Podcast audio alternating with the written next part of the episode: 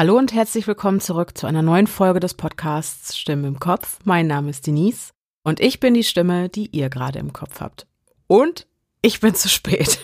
Das tut mir sehr leid. Äh, eigentlich sollte diese Folge bereits am Sonntag kommen, aber am Wochenende hat unsere Pia geheiratet. Und um das zu zelebrieren, hat es natürlich ein großes Fest gegeben draußen. Und ich glaube, ich habe mir in der durchzechten Nacht äh, ein bisschen was weggeholt, was an sich halb so wild ist.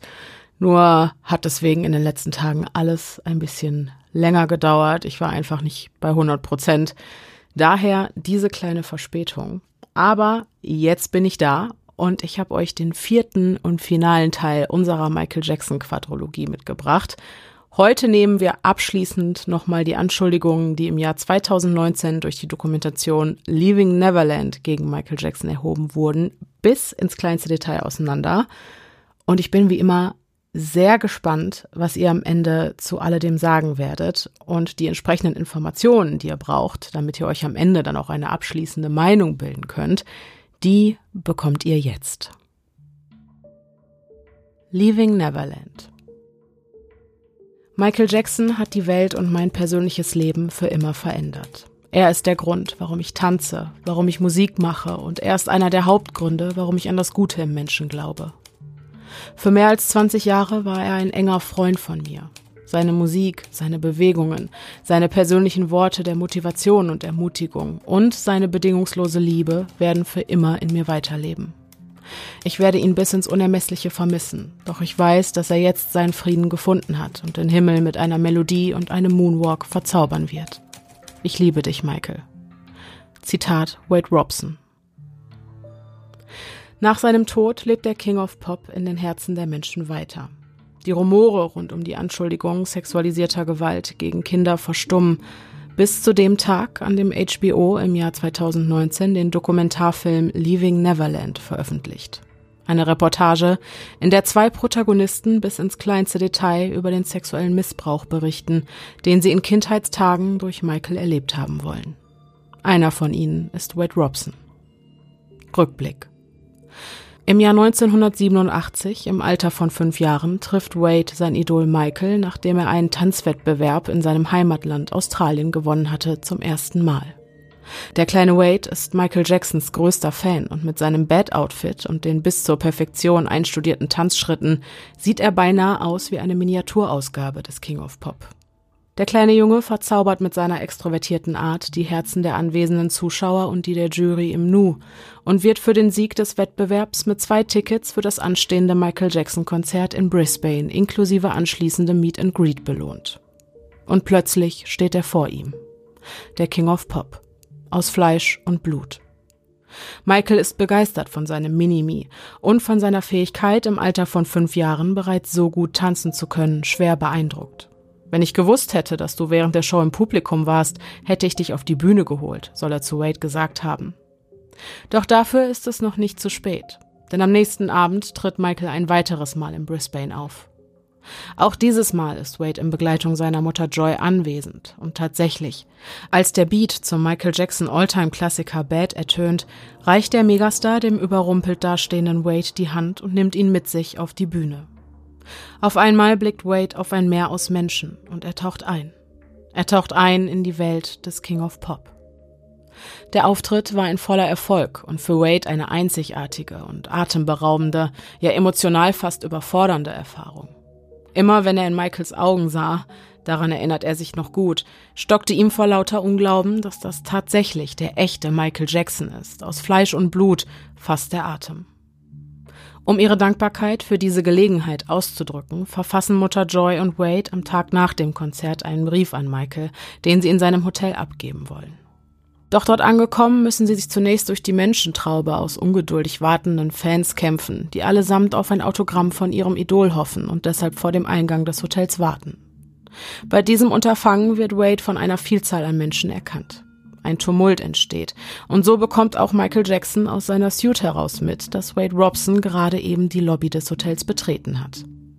Michael lädt Wade und seine Mutter Joy zu sich ein und bittet seine Bodyguards, sie zu seinem Zimmer zu führen. Als der Junge erfährt, dass der King of Pop ihn höchstpersönlich zu sich eingeladen hat, fühlt er sich wie der Auserwählte. Ganze zwei Stunden bleiben Joy und Wade bei Michael. Genug Zeit, um sich anzufreunden. Auf einmal steht das Leben des fünfjährigen Kopf. Es folgen unzählige TV-Auftritte, bei denen er seine Tanzkünste vorführen und Interviews geben soll. Für Wade ist klar, das ist es, was er im Leben machen will. Andere Menschen mit seiner Kunst begeistern und sie auf diese Weise glücklich machen. Joy meldet ihren Sohn kurzerhand bei der Johnny Young Talent School in Brisbane an und nur kurze Zeit später soll Wade am Nationalfeiertag der Vereinigten Staaten im Disneyland auftreten.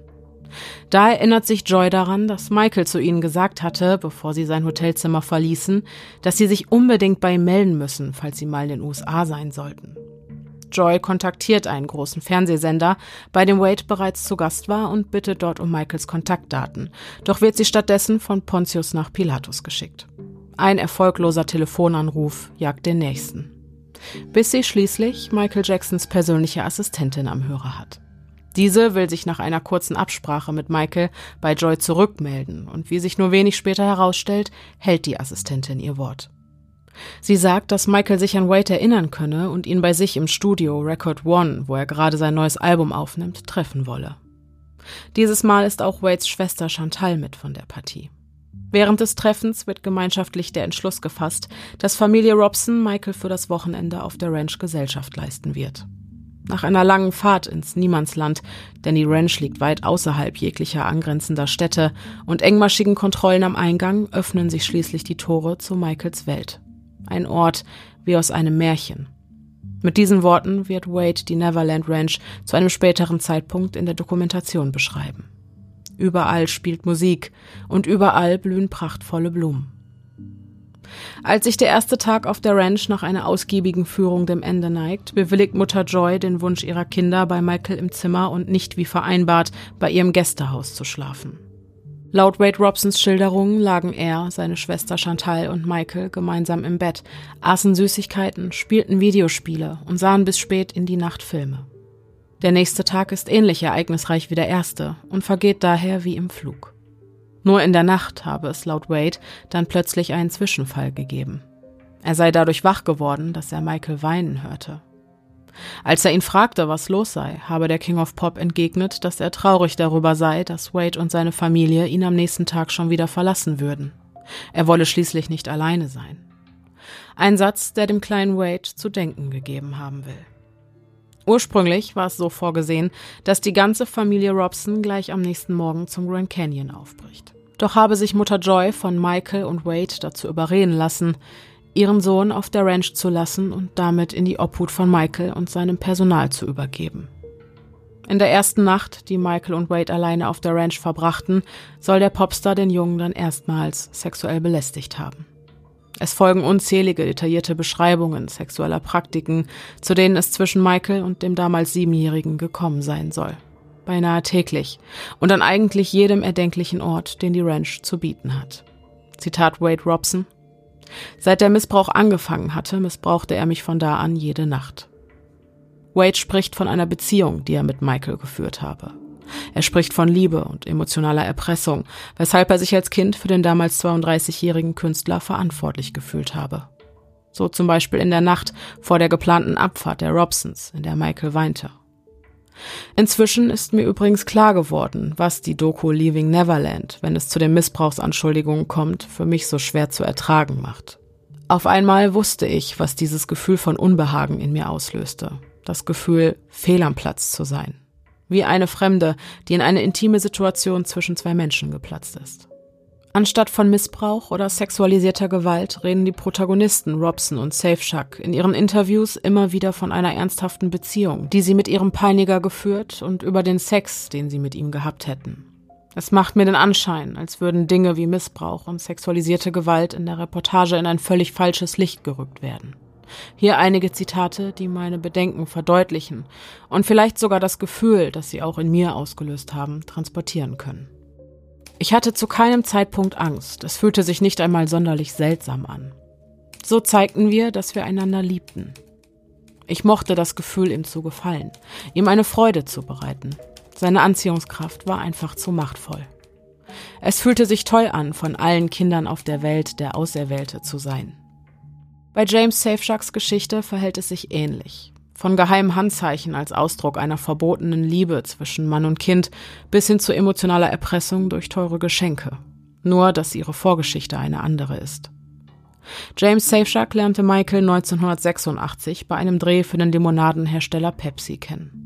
Während der Pausen habe Michael James in seinen Trailer eingeladen und mit ihm herumgealbert. Natürlich war James Mutter Stephanie zu jeder Zeit anwesend. Als der Werbespot dann wenig später erstmals im TV ausgestrahlt wurde, klingelte plötzlich das Telefon der Familie Safeshack. Am anderen Ende der Leitung Michael Jackson, der lediglich ausrichten wollte, dass er gerade James Werbespot im Fernsehen gesehen habe. In der Reportage Leaving Neverland erinnert sich Stephanie Safeshack noch gut daran, wie entzückend sie es fand, dass Michael von James und nicht von seinem Werbespot sprach. Nach diesem ersten Telefonat folgten viele weitere, bis Familie Safeshack eines Tages von Michael zu einem Essen mit seiner Familie bei sich zu Hause eingeladen wird. Nach einem geselligen Abend in Michaels Havenhurst Haus sei zwischen Familie Safeshack und Michael Jackson eine enge Freundschaft entstanden. Auch er habe sie regelmäßig in ihrem Haus besucht und sie auf seine Konzerte eingeladen. Wie viele Vorzüge diese Verbindung für die Safeshacks mit sich brachte, macht die Dokumentation Leaving Neverland durch die Erzählungen von Mutter Stephanie mehr als deutlich. Flüge in Privatjets, annehmliche Autofahrten in Limousinen und ein Darlehen für ein Haus, auf dessen Rückzahlung Michael großzügig verzichtet hatte. Aber rückblickend war all das wohl immer noch nicht genug. Falsche Freunde und zwielichtige Journalisten. On line 18, you're asked, Mr. Robson, did Michael Jackson ever molest you at any time? And you said, absolutely not, correct? Correct. And that was a lie, right? That was a lie, yeah. Okay. On line 21, you're asked, Mr. Robson, did Michael Jackson ever touch you in a sexual way? And you responded, never, no, correct? Correct. And that was a lie, correct? That was what I had rehearsed with Michael. And you now claim that that was a lie, correct? That was not the truth, yeah. On line 24, you're asked, Mr. Robson, has Mr. Jackson ever inappropriately touched any part of your body at any time? Correct? Correct. And your answer was no, correct? Correct. And you now claim that that was a lie, correct? That was not the truth.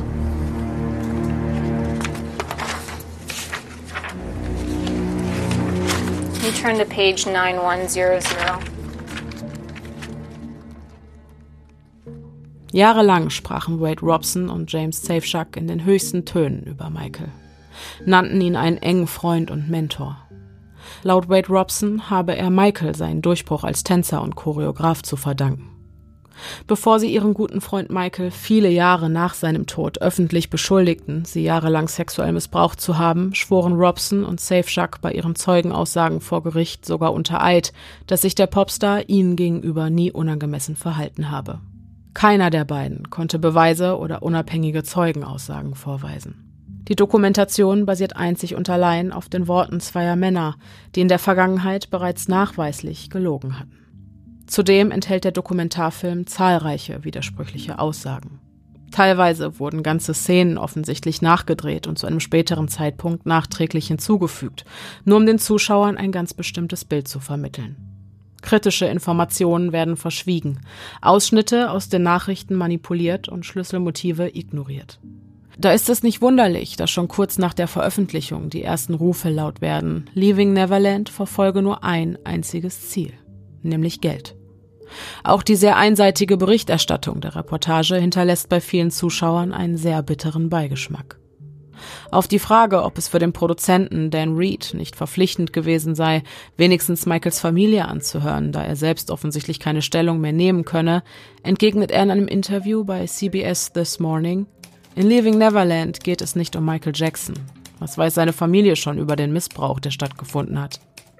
Denken Sie wirklich, Sie haben davon gewusst? Wir wissen, dass seine Familie und seine Anwälte den sexuellen Missbrauch immer abgestritten haben, und diese Ansichten werden mehr als genug in unserem Film repräsentiert. Hinzu fügt er noch, wir machen der Familie von Michael Jackson ja keine Vorwürfe, also warum sollten wir sie dazu befragen? Ich erhebe Anschuldigungen gegen Michael, aber Michael ist tot, also habe ich seine Leugnungen, seine Dementi mit in die Doku genommen. Eine wenig reflektierte Aussage. So hätte es doch trotz Michaels Tod mehr als genug andere Zeugen gegeben, die man zu den Anschuldigungen von Robson und Safeshark hätte befragen können. Wie viele, das wird diese Folge zeigen. Denn ich bin der Meinung, auch Tote haben ein Recht auf Wahrheit. Also, geben wir Michael Jackson eine Stimme und widmen uns all den Widersprüchen, die in Dan Reeds Produktion keinerlei Erwähnung finden. Ein Netz aus Lügen und was Leaving Neverland verschweigt. In Leaving Neverland schildert James einen Missbrauch, der zwischen den Jahren 1988 und 1989 beinahe täglich in einem großen Bahnhofsgebäude auf der Neverland Ranch stattgefunden haben soll. In der Dokumentation beschreibt er das Gebäude und seine Einrichtung bis ins kleinste Detail, und doch entlarvt er sich gerade mit dieser Aussage als Lügner. Denn das Bahnhofsgebäude, bei dem es sich um eine naturgetreue Nachbaute einer Attraktion aus dem Disneyland handelt, befand sich bis zum Dezember 1993 noch in den Bauarbeiten und wurde erst im darauffolgenden Jahr eröffnet. Zahlreiche Dokumente, die die Baumaßnahmen auf der Ranch dokumentieren, belegen das. Und auch Luftaufnahmen, die aus einem Helikopter heraus von der Ranch im Jahr 1991 gemacht wurden, zeigen, dass der Bahnhof zu diesem Zeitpunkt noch nicht viel mehr war als die Skizze eines Bauzeichners. Hinzu kommt, dass James Safeshark bereits vor den Dreharbeiten für Leaving Neverland unter Eid aussagte, dass der Missbrauch aufgehört habe, als er 1992 14 Jahre und damit zu alt für Michael wurde. In der Reportage führt er weiter aus, dass das die gängige Masche des Popstars gewesen sei. Laut Safeshark habe sich Michael immer einen neuen Jungen gesucht, wenn sein vorheriger Liebling die Pubertät erreicht hatte. Doch selbst zu dem Zeitpunkt, an dem der Missbrauch aufgehört habe, existierte besagter Bahnhof noch gar nicht. Und dieser Umstand macht James Safeshacks Aussage zu Recht verdächtig. Leaving Neverland Produzent Dan Reed reagiert auf diese Ungereimtheit mit der Erklärung, dass sich zwar sicher beweisen lässt, wann der Bahnhof auf der Ranch eröffnet wurde, doch dass der Zeitpunkt des Missbrauchs strittig ist. Mit dieser Erklärung entlarvt er James Safeshark jedoch als Meineidiger und Lügner, der vor Gericht wissentlich unter Eid eine Falschaussage gemacht hat, was streng genommen eine Straftat ist, die sogar mit einer Haft geahndet werden kann. Und das alles nur aus dem rein egoistischen Motiv, die Glaubwürdigkeit seiner Produktion zu schützen. Doch auch Wade Robsons Aussagen sind nicht frei von Widersprüchen. Erinnert euch daran, wie Robson in Leaving Neverland schildert, dass Michael ihn in der ersten Nacht, die er alleine mit ihm auf der Ranch verbrachte, zum ersten Mal missbraucht haben soll? Tatsächlich sagt Wade Robsons eigene Mutter Joy im Rahmen der Befragungen zum Jordi Chandler-Fall im Jahr 1993 unter Eid aus, dass sie ihren Sohn nie alleine auf der Ranch gelassen habe und dass stattdessen die gesamte Familie, Wade eingeschlossen, zum Grand Canyon gefahren sein soll. Diese Aussage wiederholt Joy Robson im Jahr 2016 im Rahmen einer weiteren eidesstattlichen Aussage. Doch bei diesem einen Widerspruch bleibt es nicht. Im Jahr 2013 verklagt Robson die Michael Jackson Estate und wirft der Unternehmensgruppe des Popsängers vor, den Missbrauch gegen ihn und andere begünstigt zu haben. Doch heißt es in der Klageschrift plötzlich, der erste Missbrauch habe stattgefunden, als sich seine Familie noch gemeinsam mit ihm auf der Ranch aufhielt. Die Dreharbeiten für Leaving Neverland begannen ebenfalls im Jahr 2013.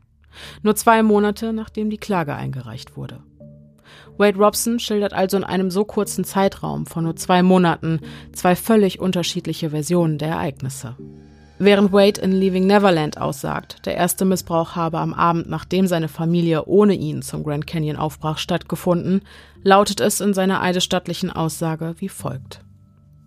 First night, the night prior, we both slept in the bed with Michael. Mm-hmm. Um, and at some point in that second night, she said to me, I think we should, you know, you and I should sleep upstairs.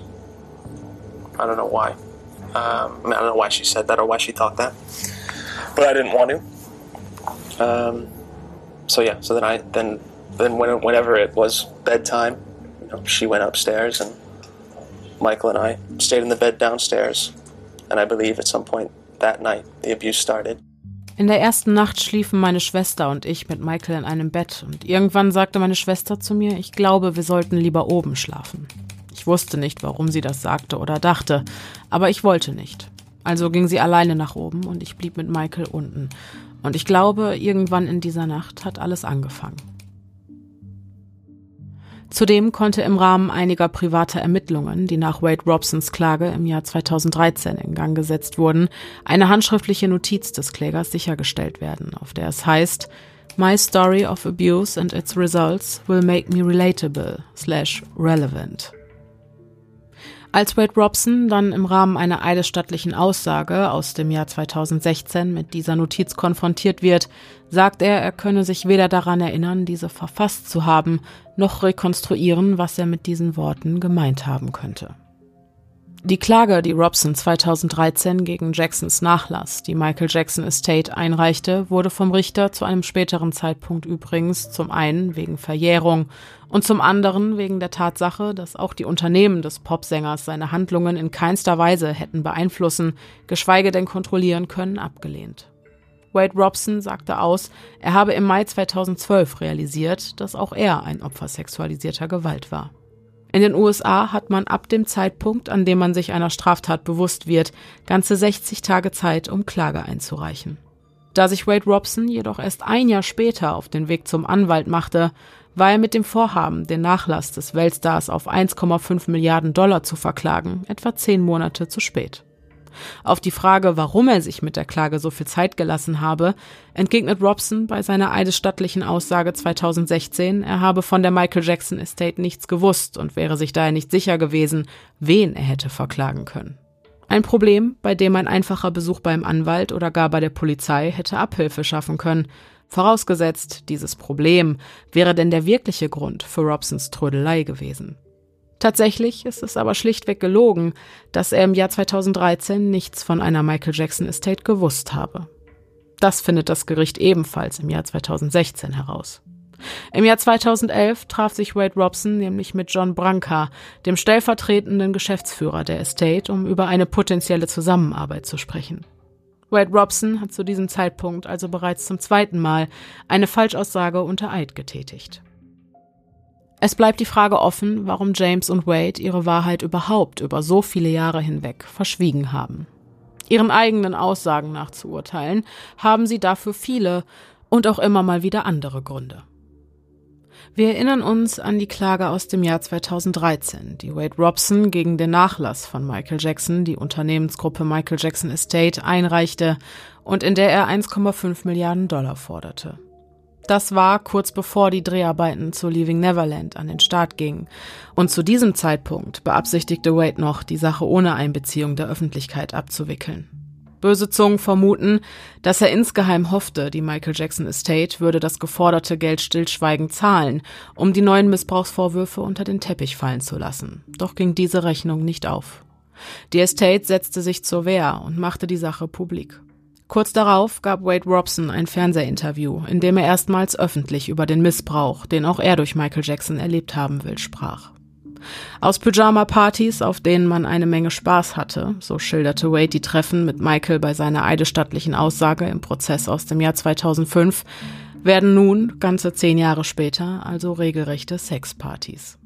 James Safeshack sieht dieses Interview im März 2013 im TV. Und erst dann will er, so heißt es in Leaving Neverland, realisiert haben, dass auch er missbraucht wurde.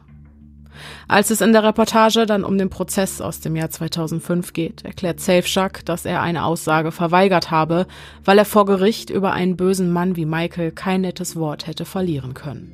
Als Reaktion auf seine Absage habe Michael ihm sogar gedroht und ihn beleidigt. Und trotz allem sei er standhaft geblieben, habe Courage bewiesen, indem er mutig den angedrohten Konsequenzen entgegenblickte, nur um sich selbst und allen anderen Opfern treu zu bleiben. Diese heldenhafte Geschichte erzählt James Safeshack zumindest in Leaving Neverland. Doch in der Realität wurde er vom Richter als Zeuge bereits eliminiert, noch bevor der Prozess überhaupt begonnen hatte. Und noch viel fragwürdiger, wieso konnte James Safeshack im Jahr 2005 nicht für Michael aussagen, weil er ihn für einen bösen Mann hielt, wenn er sich über den eigens erlebten Missbrauch, wie er selbst sagte, doch erst im Mai 2013 bewusst geworden ist. Im August 2014 reicht James Safeshack dann, genau wie Wade Robson, Klage gegen die Michael Jackson Estate ein. Doch dürften dem aufmerksamen Beobachter einige seltsame Parallelen zwischen der Klageschrift und dem Buch Michael Jackson Was My Lover, welches 1993 von Victor Gutierrez veröffentlicht wurde, auffallen. Hier einige Beispiele. Auf Seite 40 in Michael Jackson Was My Lover wird beschrieben, dass Michael Jackson eifersüchtig auf ein Mädchen gewesen sei, das Jordan Chandler mochte. In Paragraph 39 von James Safeshacks Klageschrift ist ebenfalls davon die Rede, dass Michael eifersüchtig auf James Schwarm, Sheryl Crow, gewesen sei. Sheryl Crow ist eine ehemalige Background-Sängerin von Michael Jackson. Zitat Michael Jackson war eifersüchtig auf den Schwarm des Klägers, Sheryl Crow, und sagte ihm, er solle sie nicht mögen. Ein weiteres Beispiel findet sich im Buch auf den Seiten 57 und 58. Hier heißt es, There were also liberal, historic and foreign themes about minors. In James Safeshacks Klageschrift unter Paragraph 60 steht wiederum geschrieben, Plaintiff was told by Michael Jackson that these books were foreign books. Das im Zusammenhang stehende Zauberwort lautet hier foreign, also fremd oder aus dem Ausland stammt. In beiden Fällen habe Michael den Jungen also ausländische Bücher bzw. Filme gezeigt, in denen Minderjährige in unangemessene Handlungen verwickelt waren. Ein weiteres Beispiel findet sich auf den Seiten 21 und 22. In Michael Jackson Was My Lover steht geschrieben, dass Jordan Chandler eifersüchtig auf Brad Barnes gewesen sei, da er eine engere Bindung zu Michael pflegte. Brad Barnes beteuert allerdings bis heute, dass an den Anschuldigungen nichts dran sei und dass Michael ihn nie sexuell belästigt habe. Paragraph 62 von James Safeshacks Anklageschrift berichtet dann ebenfalls von den Eifersuchtsdramen, in die Brad Barnes involviert gewesen sein soll. Zitat Plaintiff experienced feelings of jealousy as a result of being replaced by the boy. An dieser Stelle könnte ich bestimmt noch eine halbe Stunde weitermachen und immer mehr Parallelen zwischen dem Roman und James Safeshacks Klageschrift aufzählen, aber ich denke, diese drei Beispiele reichen aus, um zu verdeutlichen, welches Problem viele Skeptiker mit der Aussage des jüngsten Klägers haben. Alles in allem macht es also den Anschein, als hätten Lügen eben doch kurze Beine. Vor allem dann, wenn sie engmaschig protokollierte und dokumentierte Verfahren betreffen, bei denen jeder einzige Schritt auch im Nachhinein noch zurückverfolgt werden kann, oder aber, wenn man sich in seinem eigenen Netz aus Lügen verstrickt. Doch auch unser zweiter Protagonist, Wade Robson, ist um eine Lüge nicht verlegen. Und auch er scheint bei seinem Netz aus Lügen gelegentlich den Überblick zu verlieren. In Leaving Neverland sagt er, er habe nach einem gemeinsamen Abendessen mit der Jackson-Familie auf der Neverland Ranch im Jahr 2005 gemerkt, dass er bei seiner Befragung am nächsten Tag für Michael aussagen müsse, um ihn zu retten. Doch laut Familie Jackson fand das besagte Dinner erst nach seiner eidesstattlichen Aussage statt. In einer anderen Version erklärt Robson, er habe Michaels Kindern zuliebe gelogen, damit ihnen im Falle einer Verurteilung mit anschließender Haftstrafe nicht der Vater genommen wird. Zudem sei er durch eine Vorladung dazu gezwungen gewesen, vor Gericht auszusagen. Demgegenüber steht die Aussage von Tom Meserow, der Anwalt, der Michael im Prozess 2005 vor Gericht vertrat. Er sagt, Wade Robson sei niemals offiziell vorgeladen und damit zu einer Aussage gezwungen worden. Er habe sich freiwillig gemeldet, um seinem Freund Michael in einer dunklen Stunde beizustehen. Der Anwalt, der schon immer von der Unschuld seines Mandanten überzeugt war, ist schockiert darüber, wie leichtfertig Wade, nachdem er Michael so sehr verteidigt und in Schutz genommen hatte, so plötzlich die Seiten wechseln konnte. Tatsächlich hätte eine Vorladung durch das Vorzeigen eines entsprechenden Schreibens durch Robson leicht bewiesen werden können. Doch hat diese Vorladung bislang noch niemand zu Gesicht bekommen. Während seiner späteren Befragung sagt Wade Robson unter Eid, dass er zwar vorgeladen wurde, kann aber keinerlei Angaben dazu machen, wann und wie das geschehen sein soll. Do you recall being subpoenaed for the criminal testimony in 2005? I do. Do you recall where you were when you were subpoenaed? I don't. Do you recall if you were with anyone when you were subpoenaed? I don't remember how I got the subpoena. Das ganze Narrativ seiner zahlreichen Gründe, warum er erst mehr als 20 Jahre später gegen Michael aussagte, ändert sich jedoch schlagartig, als Wade Robson in Leaving Neverland plötzlich sagt, er habe zum Zeitpunkt der Aussage im Jahr 2005 noch gar nicht gewusst, dass das, was er durch Michael erlebt habe, einen Missbrauch darstellt. Dieser angeführte Grund entlarvt die zuvor genannten allesamt als Lügen, da diese implizieren, dass sich Wade des Missbrauchs durchaus bewusst war, sich aber aus welchen Gründen auch immer absichtlich gegen eine wahrheitsgemäße Aussage entschieden hatte. Als der Prozess gegen Michael Jackson dann im Jahr 2005 beginnt, ist Wade Robson der Erste im Zeugenstand. Er sieht sich mit einem Kreuzverhör, durchgeführt von drei erfahrenen Staatsanwälten, konfrontiert. Doch konnte er ihren bohrenden Fragen standhalten. Am Ende waren die drei Männer überzeugt, dass Wade Robson die Wahrheit sagt und tatsächlich von Michaels Unschuld überzeugt ist. Dies wäre ihm nicht gelungen, wenn die Aussage, Michael habe sich ihm gegenüber nie unangemessen verhalten, nicht tatsächlich der Wahrheit entspräche. Das sagt zumindest der renommierte Privatermittler Scott Ross, der sich mit Verfahren dieser Art aufgrund seiner Berufung gut auskennt. Doch auch der Produzent von Leaving Neverland scheint es mit der Wahrheit nicht immer so ernst zu nehmen. Sentimentale Anekdoten, Krokodilstränen und Manipulation. In der Reportage sagt James Safeshark unter Tränen, dass Michael ihm Schmuck gegen Sex geboten habe. Unter den Schmuckstücken auch eine Art Ehering, den der Protagonist mit zittrigen Händen vor laufenden Kameras aus seiner Hosentasche holt. Ein bewegender Moment, der offensichtlich erst zu einem viel späteren Zeitpunkt gedreht und nachträglich in die Dokumentation integriert wurde. Das verrät Safeshaks Kleidung und ein einfacher Blick aus dem Fenster hinter ihm.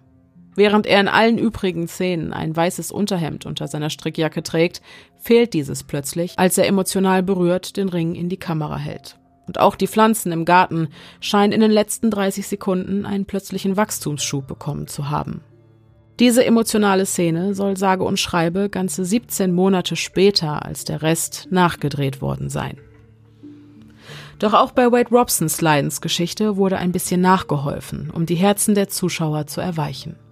Am Ende der Reportage ist zu sehen, wie Wade einige Andenken an Michael gedankenverloren in einem Feuer am Strand verbrennt. Allesamt Kleidungsstücke, die einst dem King of Pop gehörten und Wade in Kindheitstagen von ihm geschenkt wurden. Unter ihnen ein weißer Hut, der aus dem Musikvideo zu Smooth Criminal bekannt ist, und die schwarzen Handschuhe, die Michael Jackson im Musikvideo zu seinem Song Bad trug. Es lässt sich jedoch eindeutig beweisen, dass Wade Robson die Geschenke seines ehemaligen besten Freundes bereits im Jahr 2011 gewinnbringend im Netz versteigert hatte. Um dies zu tun, hatte er sich an die Seite Julians Auctions gewendet und die Betreiber darum gebeten, die Artikel anonym einstellen zu dürfen. Die Betreiber waren jedoch nicht einverstanden und listeten die Angebote unter dem Titel die Wade Robson Kollektion. Allein mit dem weißen Hut hat Wade damals 49.920 Dollar verdient.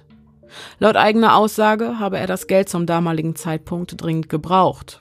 Kritiker vermuten, dass diese finanzielle Krise der Grund für die plötzlichen Anschuldigungen seitens Robson im Jahr 2013 war. Dass die Kleidungsstücke aus der Not heraus gewinnbringend verkauft wurden, wäre für sich gesprochen ja auch gar kein Problem. Aber Duplikate zu beschaffen und diese dann vor laufenden Kameras in einer emotionalen Szene zu verbrennen, nur um die Zuschauer zu manipulieren, das ist in höchstem Maße verwerflich.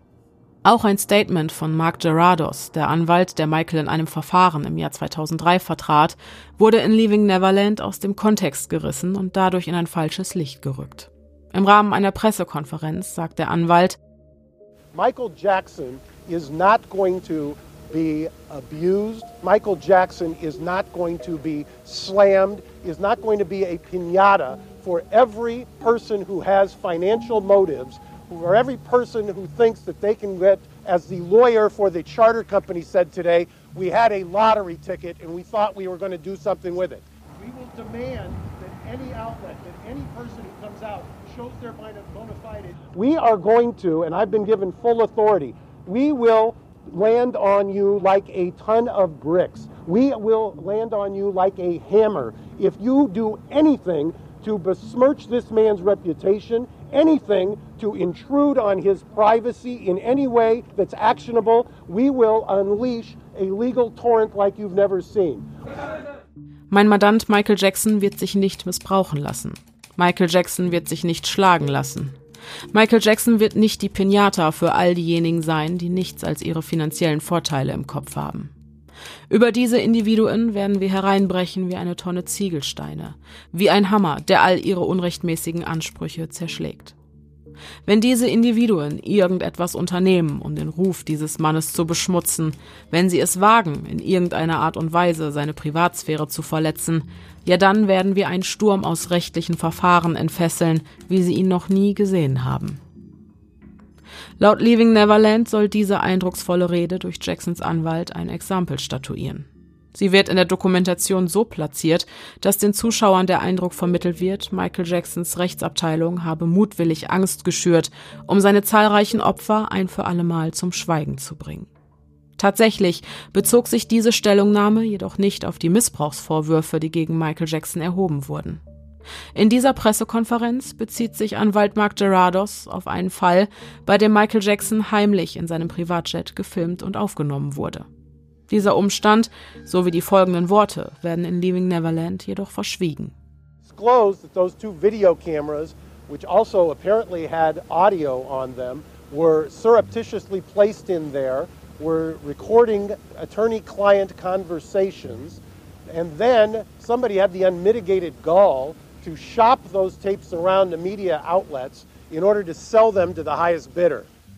Es konnte enthüllt werden, dass diese beiden Videokameras, die nicht nur Bild, sondern auch Ton aufzeichneten, heimlich dort platziert wurden, um vertrauliche Gespräche mit meinem Klienten aufzuzeichnen. Und dann besaß auch noch jemand die bodenlose Frechheit, diese Bänder zu veröffentlichen, indem er sie an den Meistbietenden verkaufte. Wo einem an der einen Stelle die Worte im Mund verdreht oder gar ganz herausgenommen werden, werden sie einem an der anderen Stelle in den Mund gelegt. So unterstellt Leaving Neverland zum Beispiel den Missbrauch zwei weiterer Opfer. So habe sich Michael auch an dem jungen Brad Barnes und an Schauspieler und Freund Macaulay Culkin vergangen. Doch eine Gelegenheit, in der Reportage Stellung zu diesen Vorwürfen zu beziehen, bot man ihnen nicht. Begründen tut Produzent Dan Reed diesen Umstand mit den Worten, beide haben einen Missbrauch konsequent abgestritten.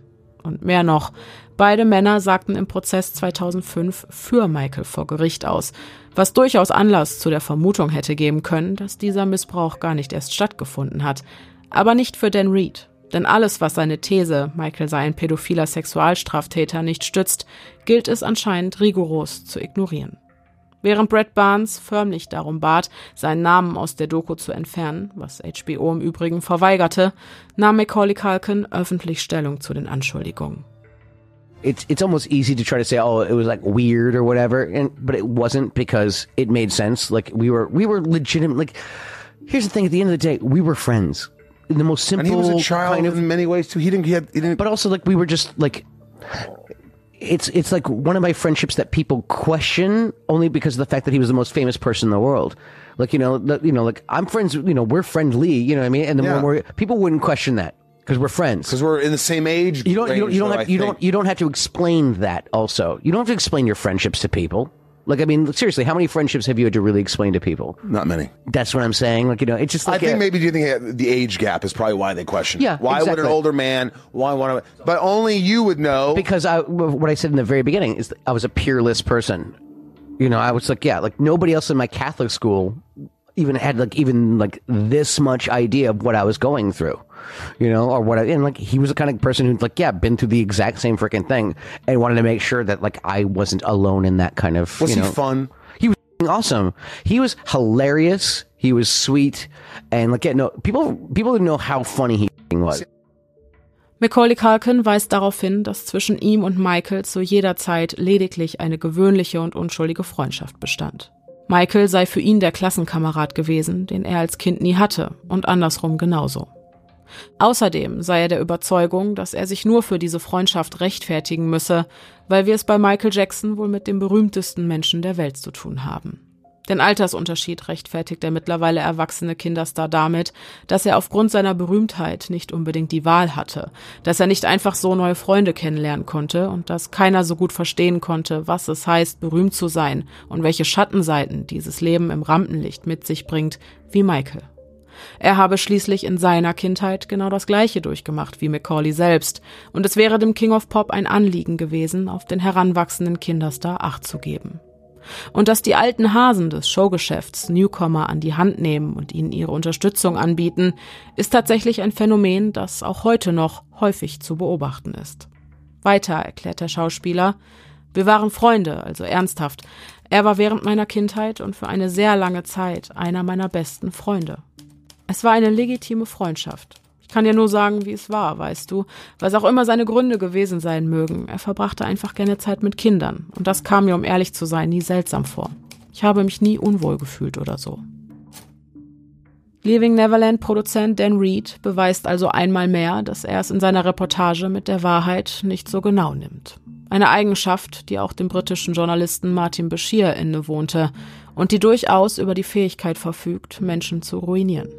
Und das auf hinterhältigste Art und Weise.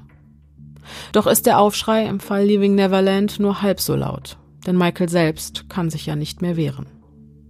Und genau aus diesem Grund wendet sich auch Michaels Neffe Touch Jackson nach der Veröffentlichung von Leaving Neverland an die Öffentlichkeit. Ihm ist es sein Anliegen, dass die Menschen die Verbindung zwischen seinem Onkel und Kindern verstehen.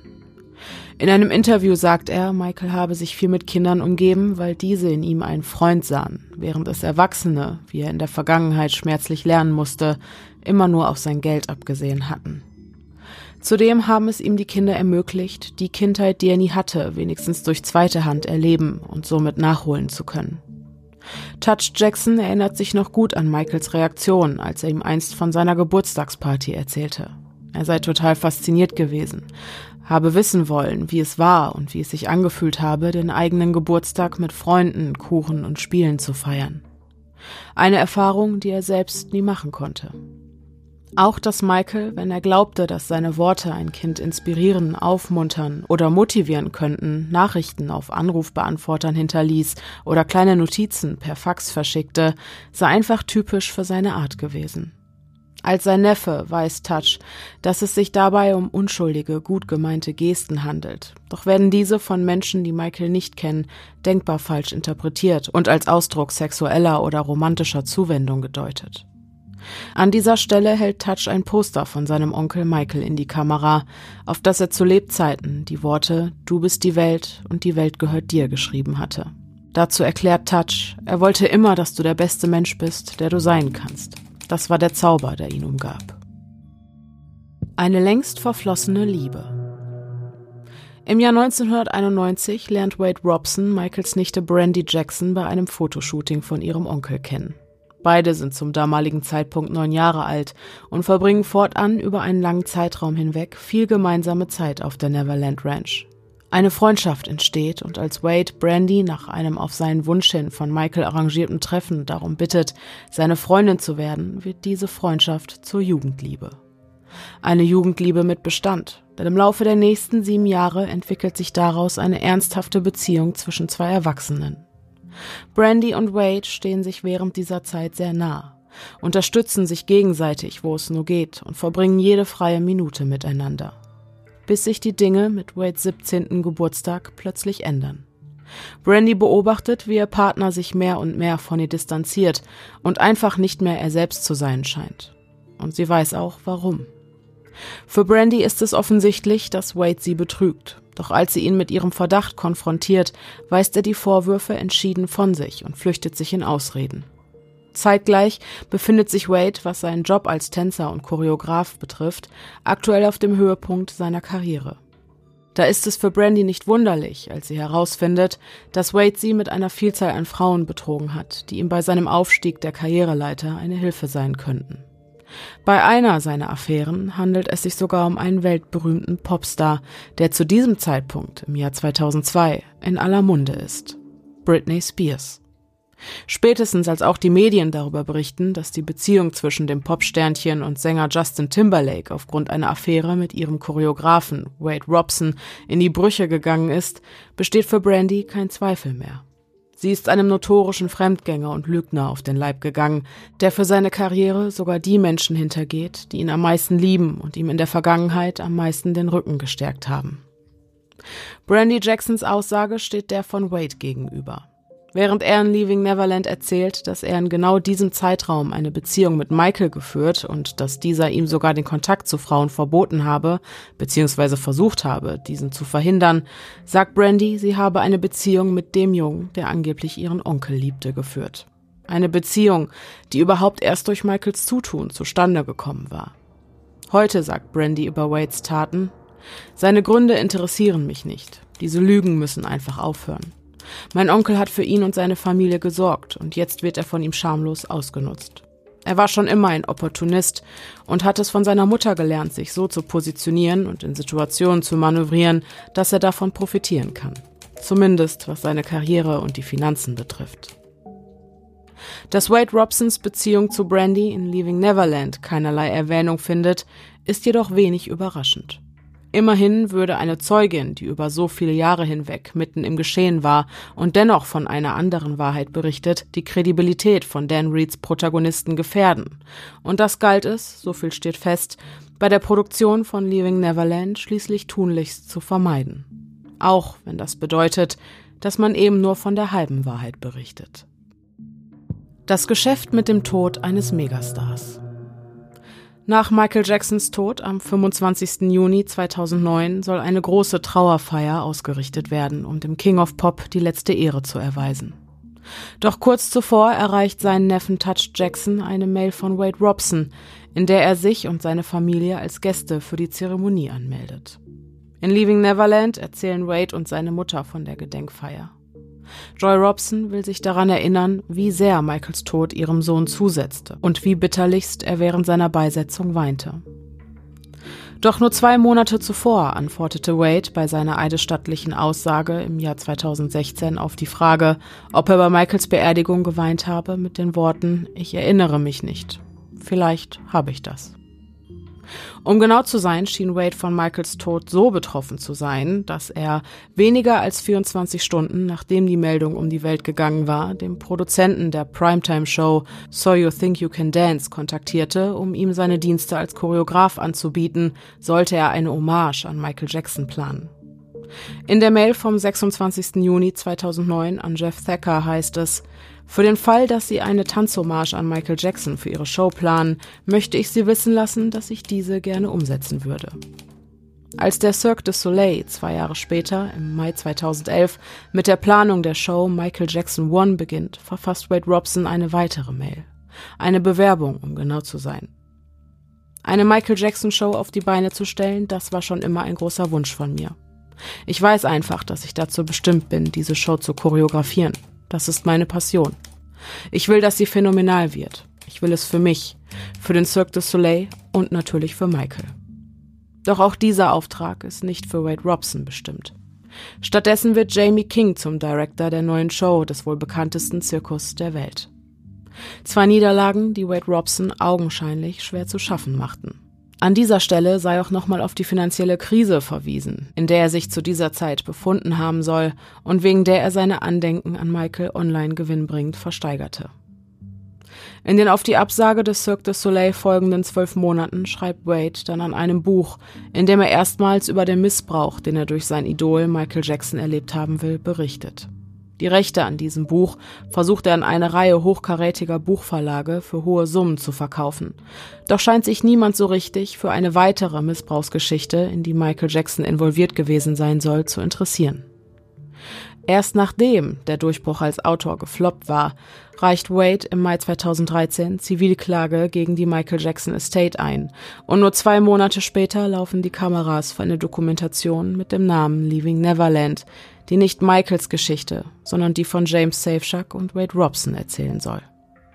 War es also die durch die zahlreichen Absagen ausgelöste Verbitterung und die daraus resultierende Geldnot, die Wade Robson schließlich dazu brachte, seinen ehemaligen Freund Michael 20 Jahre später zu verraten Touch Jackson ist der Überzeugung, dass es die Absage des Cirque du Soleil war, die ihn zu diesem Entschluss getrieben hatte. Denn zum Zeitpunkt der Gedenkfeier sei das Verhältnis zwischen der Familie Robson und den Jacksons noch gut gewesen. Erst nachdem Wade Robson die Anteilnahme in der Show Michael Jackson One vom Cirque du Soleil verweigert wurde, habe es diesen Bruch zwischen den beiden Parteien gegeben. Fazit Am Ende ist es die Summe vieler kleiner Teile, die, richtig zusammengesetzt, eine andere Wahrheit abbilden, als in Leaving Neverland erzählt wird. Zu Beginn der Dokumentation werden den Zuschauern viele Beweise wie Videoaufnahmen und Fotos gezeigt, die verdeutlichen sollen, ja, Wade Robson und James Safeshack kannten Michael Jackson wirklich. Doch sobald es zu den Vorwürfen der sexualisierten Gewalt kommt, bleiben handfeste Beweise aus. Alles, was bleibt, sind die in sich widersprüchlichen Aussagen zweier Männer, die in der Vergangenheit bereits nachweislich unter Eid gelogen hatten. Auch der Zeitpunkt, um mit den Vorwürfen an die Öffentlichkeit zu gehen, war geschickt gewählt, denn ein Toter kann sich nicht wehren. Eine Klage wegen übler Nachrede galt es also nicht länger zu befürchten. In Leaving Neverland sehen wir uns mit dem altbekannten Lauf der Dinge konfrontiert.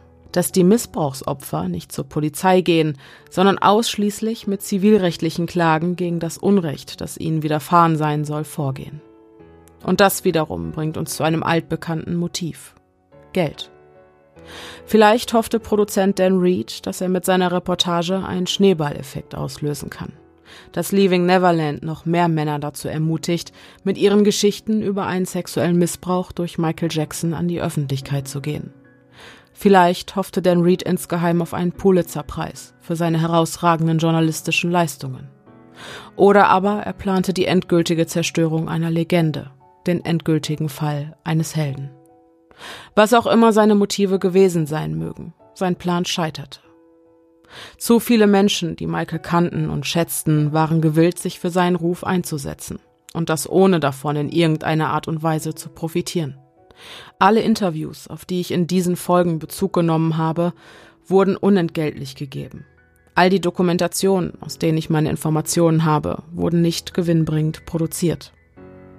Und doch können wir am Ende nicht mit hundertprozentiger Sicherheit wissen, wer die Wahrheit spricht. Wir können nur nach bestem Gewissen die Summe aller Teile betrachten und auf diese Weise unsere Wahrheit finden. Zu Beginn des ersten Teils habe ich euch gefragt, woran ihr denken müsst, wenn ihr den Namen Michael Jackson hört. An funkelnde Blazer, Slipper und weiße Socken, an ausgefallene Tanzschritte, die der Gravitation zu trotzen scheinen, wie der Toe Stand oder der legendäre Moonwalk.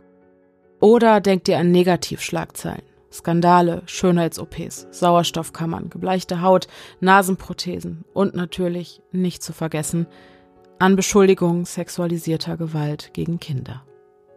Jetzt, nachdem wir wissen, was wir wissen, möchte ich diese Frage gerne erneut an euch richten. Woran denkt ihr, wenn ihr den Namen Michael Jackson hört? Inwiefern hat diese Reihe in euch etwas bewegen können? Natürlich habe ich auch Dieter Wiesner zu den Anschuldigungen aus Leaving Neverland befragt. Und auch seine Einschätzung möchte ich euch nicht vorenthalten. Dann kam ja 2019 die Dokumentation Leaving Neverland mit den beiden Protagonisten Wade Robson und James Safeshack. Haben Sie die beiden Männer jemals persönlich kennengelernt oder damals noch Jungs? Nein, okay in diesen Dokus wird halt eben gesagt, dass die beiden Familien anfangs ein sehr inniges freundschaftliches Verhältnis zu Michael Jackson hatten und äh, das wird mit zahlreichen Fotos belegt und da kamen eben auch diese Geschichten von Einladungen zu irgendwelchen Essen ne, zum Dinner bei Michael Jackson her und so. Ist das realitätsgetreu, wenn Sie jetzt sagen, eigentlich hat Michael Jackson nicht so leichtfertig Leute in sein Leben gelassen? Oder war das einfach noch eine andere Zeit? Das hat er grundsätzlich nie gemacht. Und mhm. was ganz anders interessant ist, egal wo wir waren, wir waren in England äh, bei verschiedenen Leuten und dann auch in Berlin wurde ein Dinner organisiert. Da musste ich immer einen Weg finden, um das zu umgehen. Ähm, das hat er nicht gern gemacht. Und auf der Ranch, wenn sowas stattgefunden hätte oder hat, dann hat man einen Ranch-Manager gehabt, der das organisierte für draußen und einen für drinnen. Mhm. Und immer, wir hatten 80 Leute beschäftigt auf der Ranch. Also waren immer Leute da. Äh, aber sowas war nie vorgesehen, dass man da Dinner auf der Ranch macht. Was ich sehr erstaunt war, ist, dass beide Protagonisten drum gestritten und gebeten und gequält haben, dass sie auf der Ranch heiraten dürfen. Mhm. Ja. Es ist sehr erstaunlich, dass man bei Cirque du Soleil versucht hat, diese Führung dort zu übernehmen. Mhm. Und erst als das alles nicht geklappt hat. Genau, erst dann. Ja, dann geht man her und macht eine Anzeige und dann geht man her und macht so etwas. Ja, ja. Ich als Kind dort belästigt worden wäre, würde es mich dann noch mal hinziehen, um den schönsten Tag meines Lebens zu feiern mit irgendjemandem. Mhm. Es passt ja. hin vorne einfach. Es gibt diverse Gründe, ne? Was, also was auffällt an diesen Aussagen, an dieser Dokumentation. Allein das, äh, diese einseitige, sehr einseitige Berichterstattung, ne? Das ist ja auch schon nicht so richtig. So sollte Journalismus nicht sein. Und es stimmt tatsächlich. Beide Protagonisten aus Leaving Neverland, sowohl Wade Robson als auch James Safeshack, stellten Anfragen, ihre Hochzeiten auf der Neverland Ranch feiern zu dürfen. Ich für meinen Teil habe auf der Suche nach Wahrheit meine Antworten gefunden und kann die Sache somit endlich ruhen lassen. Die Hoffnung im Herzen tragend, dass auch Michael inzwischen seinen Frieden gefunden hat. Dann ist mir zu Ohren gekommen, um mal wieder die schöneren Aspekte von Michael Jacksons Leben zu beleuchten, äh, dass sie an einer App arbeiten oder haben arbeiten lassen, in der eben von Michael Jacksons Leben erzählt werden soll, eben über die schönen Momente, um ihm auch zu gedenken und seinem Lebenswerk. Wie steht's darum? Wie läuft da die Entwicklung? Also ich glaube, dass im August mhm. vor seinem Geburtstag dieses realisiert wird, fertig ist. Sehr schön. Es erarbeitet. Es, äh, man kann wirklich sagen, es haben sehr, sehr äh, kompetente Leute daran gearbeitet, mhm. mit Animationen und so weiter. Ich glaube, es wird nochmal eine sehr, sehr schöne ähm, Darstellung seines Lebens. Sehr schön. Und danach, wenn das im Markt ist und Leute das sehen, arbeiten wir daran, dass man seine Bilder ausstellt. Mhm. Was er auch eigentlich nie wollte, weil er nie geglaubt hat, dass es irgendjemand interessiert, aber er hat ein unglaubliches Talent gehabt. Mhm. Es gibt 140 Bilder, die ich rausgesucht habe. Viele hat er einfach zerrissen, aber die sind auch alle vorhanden. Und dieses, die Mutter hat sich das gewünscht, einfach das auch nochmal zu zeigen, dass die Leute eine Idee kriegen, wer ihr Sohn war. Mhm. Schön. Sehr schön. Zu guter Letzt, wenn Sie nochmal die Chance hätten, mit Michael Jackson zu sprechen? Was würden Sie ihm sagen? Das ist ganz schwer zu sagen. Es wäre sehr, sehr mhm. viel. Mhm. Aber ich würde mich für die Zeit bedanken, die ich mit ihm verbringen konnte. Mhm. Ich habe viel gelernt über so eine außergewöhnliche Person, der es wirklich nicht leicht hatte oft das im Leben ich. Und der das unglaublich gemeistert hat. Mhm. Und äh, ja, vielleicht sieht er uns, dass wir noch an seinem Image arbeiten und ihn nicht vergessen haben. Das hoffe ich. Das hoffe ich. Vielen Dank, Herr Wiesner. Sehr gerne.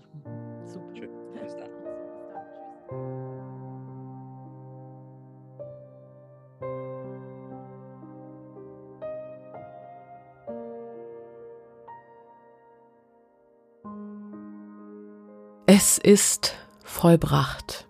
Aber denkt dran, Pia und ich, wir werden noch eine Bonusfolge veröffentlichen, in der wir diese ganzen Erkenntnisse aus den letzten vier Folgen nochmal in einem offenen Gespräch Revue passieren lassen und diskutieren. Und im Zuge dessen werden wir dann natürlich auch unsere endgültige Meinung äußern und die dann auch entsprechend begründen.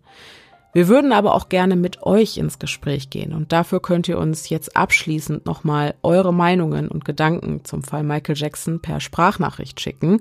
Entweder auf Instagram, da findet ihr uns unter podcast.stimmen im Kopf oder aber per Mail an podcast.stimmen im Kopf at gmail.com. Und wir werden dann, so gut es geht und so viele Nachrichten wie möglich mit in unser Abschlussgespräch einbinden und äh, dann eben auch Bezug auf eure Meinungen nehmen und uns dazu äußern. Außerdem werde ich euch in den nächsten Tagen auch nochmal als Bonusmaterial das Interview mit Dieter Wiesner am Stück hochladen, einfach damit das alles möglichst transparent abläuft und ihr euch das Gespräch auch nochmal am Stück uncut anhören könnt. Ich freue mich auf jeden Fall auf eure Einsendungen, eure Kommentare und eure Nachrichten. Und ich freue mich auch, äh, dass dieses Mammutprojekt jetzt endlich vorerst vollbracht ist. Äh, uns erwartet ja auch noch eine Folge, in der wir über die Umstände von Michael Jacksons Tod sprechen. Aber das zu einem späteren Zeitpunkt. Äh, jetzt widmen wir uns ja erstmal wieder anderen Fällen. Business as usual. Am Sonntag wird dann voraussichtlich schon die nächste True Crime Folge erscheinen. Und dann kehrt hier auch bald wieder Normalität ein, wenn Pia ab Mitte September wieder am Start ist. Dann gibt es auch endlich wieder Creep Me Out und Zuhörerfolgen. Und dann ist auch schon fast wieder Oktober, unser Geburtstagsmonat. Und da müssen wir uns auch noch was Schönes überlegen. Also wenn ihr Wünsche habt, wie wir unseren dritten Geburtstag feiern sollen, dann könnt ihr mir die auch gerne zukommen lassen. Ich glaube, Äh, vielleicht poste ich dafür sogar ausnahmsweise mal einen Beitrag auf Instagram.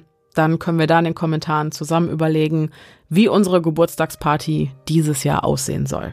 So, jetzt heißt es aber erstmal abschalten. Ähm, mein Kopf kann endlich wieder Frieden finden. Ich hoffe, ihr könnt auch Frieden für euch finden und eine Antwort auf diese große Frage, die über diesen vier Folgen schwebte. Ich hoffe, dass euch diese Quadrologie gefallen hat, dass sie etwas in euch bewegen konnte und dass wir uns beim nächsten Mal wiederhören. Bis dahin, bleibt sicher, es ist gefährlich da draußen.